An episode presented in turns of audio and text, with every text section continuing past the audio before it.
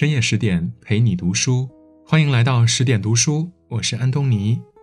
今天我们要分享的是家庙局外人，做个局外人看透人生，做个局内人体味生活。在人生的哪一刻，你感到与这个世界格格不入呢？有一个高赞回答是：这个世界是热闹的，我只是觉得他们吵闹。此时的你，仿佛成为一个和世界不熟的局外人。局外人的存在与结局，早在上个世纪便被法国声名卓著的文学大师阿尔贝·加缪写进了小说《局外人》。故事是如此荒诞，甚至恐怖：一个男人在母亲葬礼上没哭，被判了死刑。这个男人为了忠于内心最真实的感受，选择直面大众的唾弃，冷漠孤独地游走于世界的边缘。但也许他未曾料到，他越想出局，越深陷局内，仿佛你我无法选择的命运一样，早已暗中写下了结局。今天，妈妈死了，也许是昨天，我不知道。故事的开头格外扎心，但扎心的也许只是我们这些外人。主人公莫尔索接到死亡通知单时，望着“母死，明日葬，专此通知”这几个大字儿，格外平静。他请了两天假，来到母亲生前的养老院，糊里糊涂地看着别人安葬了母亲。他的感受只有奔波的疲惫，没有询问母亲的死因、去世时是否痛苦，没有哭泣，甚至拒绝瞻仰母亲的遗容，脸上毫无半点哀伤。与他形成鲜明对比的是周围的人，母亲的朋友纷纷前来守灵，他们神情沮丧，满面愁容。或抽抽搭搭的哭泣，或看看棺材，看看手账，或随便东张西望，但释放悲伤后，只剩无所事事的沉默。莫尔索只是觉得疲惫。此时的氛围欲盖弥彰，大家仿佛聚集过来履行某种道德任务，结束后四散而去。谁又会记得今天这个场面呢？所以莫尔索只是冷静地旁观这群人，他不理解其他人为何要佯装悲伤。他们沉浸在冥想中，自己并不觉得。我甚至觉得，在他们眼里，躺在他们中间的死者算不了什么。其他人不理解他为何无动于衷，在他们看来，莫尔索如此冷酷无情。参加完葬礼后，他甚至回来继续按部就班的工作生活，与女人卿卿我我的约会，看喜剧片儿。但实际上，只有他知道母亲的不快乐。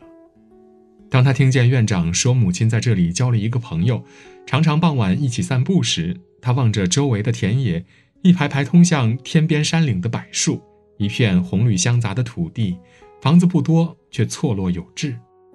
我理解母亲的心理，在这个地方，傍晚该是一段令人伤感的时刻呀。谁都知道，养老院是生命将尽的地方，所以在莫尔索看来，妈妈一定感受到了解脱。因而准备再重新过一遍，任何人都没有权利哭他，而我现在也感到自己准备好把一切再过一遍。每个人的表达方式都有所不同，他用心感受母亲生前的心情，而不是像所有人期待的那样，在母亲死后用歇斯底里的痛哭流涕表达悲伤。但这个世界就是这样。当一个人的表现没有去迎合大众的标准，你就被判定为是不正确且不正常的。因此，我们总有一种群居意识，惧怕被疏离和被排斥，惧怕孤单无依靠，习惯通过和旁人保持一致来得到一种归属感和认同感，却逐渐忘了真正的感情无需成为一种表演。没有必要的迎合，只会让心疲累，疲累到忘记自己是如何真心去爱、去感受。莫尔索真的爱妈妈，但也真的没有太过悲伤，更不愿为此一蹶不振。他忠于自己的内心，不屑与众人为伍，便成为世人眼中格格不入的局外人。本以为生活也就是这样了，可是生活偏偏给他开了个天大的玩笑。习惯身处局外的莫尔索，偏被牵扯其中。因为被朋友莱蒙叫出去打群架，莫尔索在头脑混乱的情况下，因防卫过当，误杀了一个阿拉伯人，他被捕了，被指控为故意杀人。审讯时，检察官对案件细节避而不谈，反而开门见山地问莫尔索：“你爱不爱妈妈？”他认为这是与案子表面上没有关系，而实际上可能大有关系的问题。接下来，检察官请来的证人证实着莫尔索的罪状：妈妈死了，他连泪都不流；妈妈的葬礼，他竟然喝了牛奶咖啡。妈妈葬礼的第二天，他居然有心情和女人约会。这场审讯几乎没有针对案件本身，而是千方百计地把杀人和莫尔索母亲的死联系在一起，以证明莫尔索的冷血。既然能怀着一颗杀人犯的心埋葬了一位母亲，也理所当然能计划一场有预谋的杀人。世人没有撒谎，并不等于说出了真相。莫尔索所说的是真相，但因为没有为了保命而讨好大众的媚态，引起检察官更加激烈的攻击。难道他曾表示过悔恨吗？从来没有，先生们，在整个预审的过程中，这个人从来没有一次对他这个卑劣的罪行表示过激动。乌合之众里说，群众从未渴求过真理，他们对不合口味的证据视而不见，人们对道德的审判欲望远远大于真实是如何存在。当法庭从事实审判变成了道德审判，莫尔索无疑被钉在世俗伦理的耻辱柱上。当虚伪成为常态，真实便是他最大的原罪。到最后，莫尔索的律师几乎放弃地对他说：“别说话，这对您更有利。”然后替他辩白。孤立无援的莫尔索几乎被排除在一切话语权之外，莫尔索仿佛不曾存在。这场审判似乎与他无关，整个审判把我这个人排除在审判过程，把我化成一个零，又以某种方式由他取代了我。最终，陪审团被说服了，他们以法兰西人民的名义判处莫尔索死刑。此时，莫尔索才发现他的命运完全由别人来决定，自己真正成了一个局外人。莫尔索始终选择用冷漠对抗荒谬。他的冷漠是因为他坚持自己绝对而纯粹的处事准则，绝不屈从，绝不低头。但这个世界不接受一个不合群的异类，也许人们更习惯八面玲珑的虚伪。太真实的莫尔索只能沦为砧板上的肉，任人宰割。死刑之前，神父走到牢中，试图对莫尔索进行感化，他请求神宽恕莫尔索。当人们被现实当中形形色色的苦难压迫的无路可走，便会寄希望于缥缈的彼岸世界。但是，莫尔索彻底拒绝相信上帝的救赎。我不愿意人家帮助我，我也恰恰没有时间去对我不感兴趣的事情再发生兴趣。他不曾忏悔，不曾后悔，平静地迎接死亡。北岛曾在《无题》中写道。对于世界，我永远是个陌生人。我不懂他的语言，他不懂我的沉默。我们交换的只是一点轻蔑，如同相逢在镜子中。这正如莫尔索与这世界的关系。不谙世故的莫尔索不愿迎合，也不愿融入的现实世界，甚至刻意的为了真实的自我与世界保持距离。在亲情上，他在母亲葬礼上仿佛置身事外，明明深爱母亲，却不愿意表露。不屑与旁人共享感情，大部分人总是表里不一，他们做的往往并非他们内心真正渴望的。在爱情上，女友问他爱不爱自己，愿不愿意结婚，他觉得这些都毫无意义，他怎么着都行，这无关紧要。如果你想，我们可以结婚。在事业上，老板有意提拔他去外国工作，他拒绝了大好前途。人们永远无法改变生活，什么样的生活都差不多。我在这里的生活并不使我厌烦。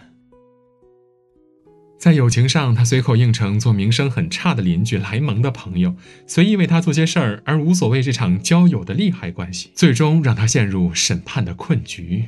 案件由于加进了一个道德上的魔鬼，而变得更加严重。对这世人来说，世事置之度外，冷眼旁观的莫尔索就像是一个自甘堕落的厌世青年。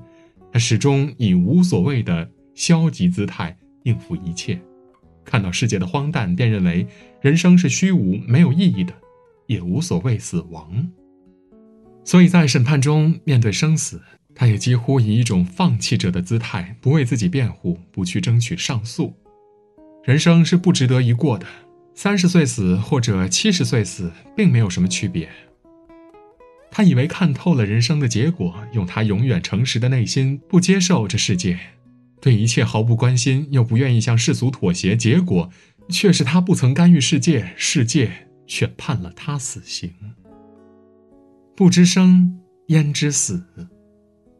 人生的意义不是由死亡去定义的，而存在于每一个认真活过的瞬间。局外人莫尔索忠于自我，其实是让自己变成了世界的中心。拒绝了感受大千世界的可能性，命运无法选择，那么理解过去，感受当下，便是生而为人最可贵的坚持。看透了结果，或许能众人皆醉你独醒，但生而为人的意义，永远不应该因为放弃被消解。不留白于过程，才能创造人生的另一种可能。在临死前的那个充满了星光和末世的夜。当对抗不再有意义，莫尔索反而向死而生。他选择与这个世界和解。我第一次向这个冷漠的世界敞开了我的心扉。我体验到这个世界如此像我，如此有爱融洽，觉得自己过去曾经是幸福的，现在仍然是幸福的。结局是多么的讽刺啊！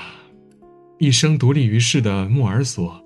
此刻仿佛成了芸芸众生的每一个平凡人，像一滴水，融入了汪洋大海。我们每个人都曾像莫尔索一样，渴望保持纯良的本心、真实的自我，由此证明我是有意义的活着，不为流俗所左右。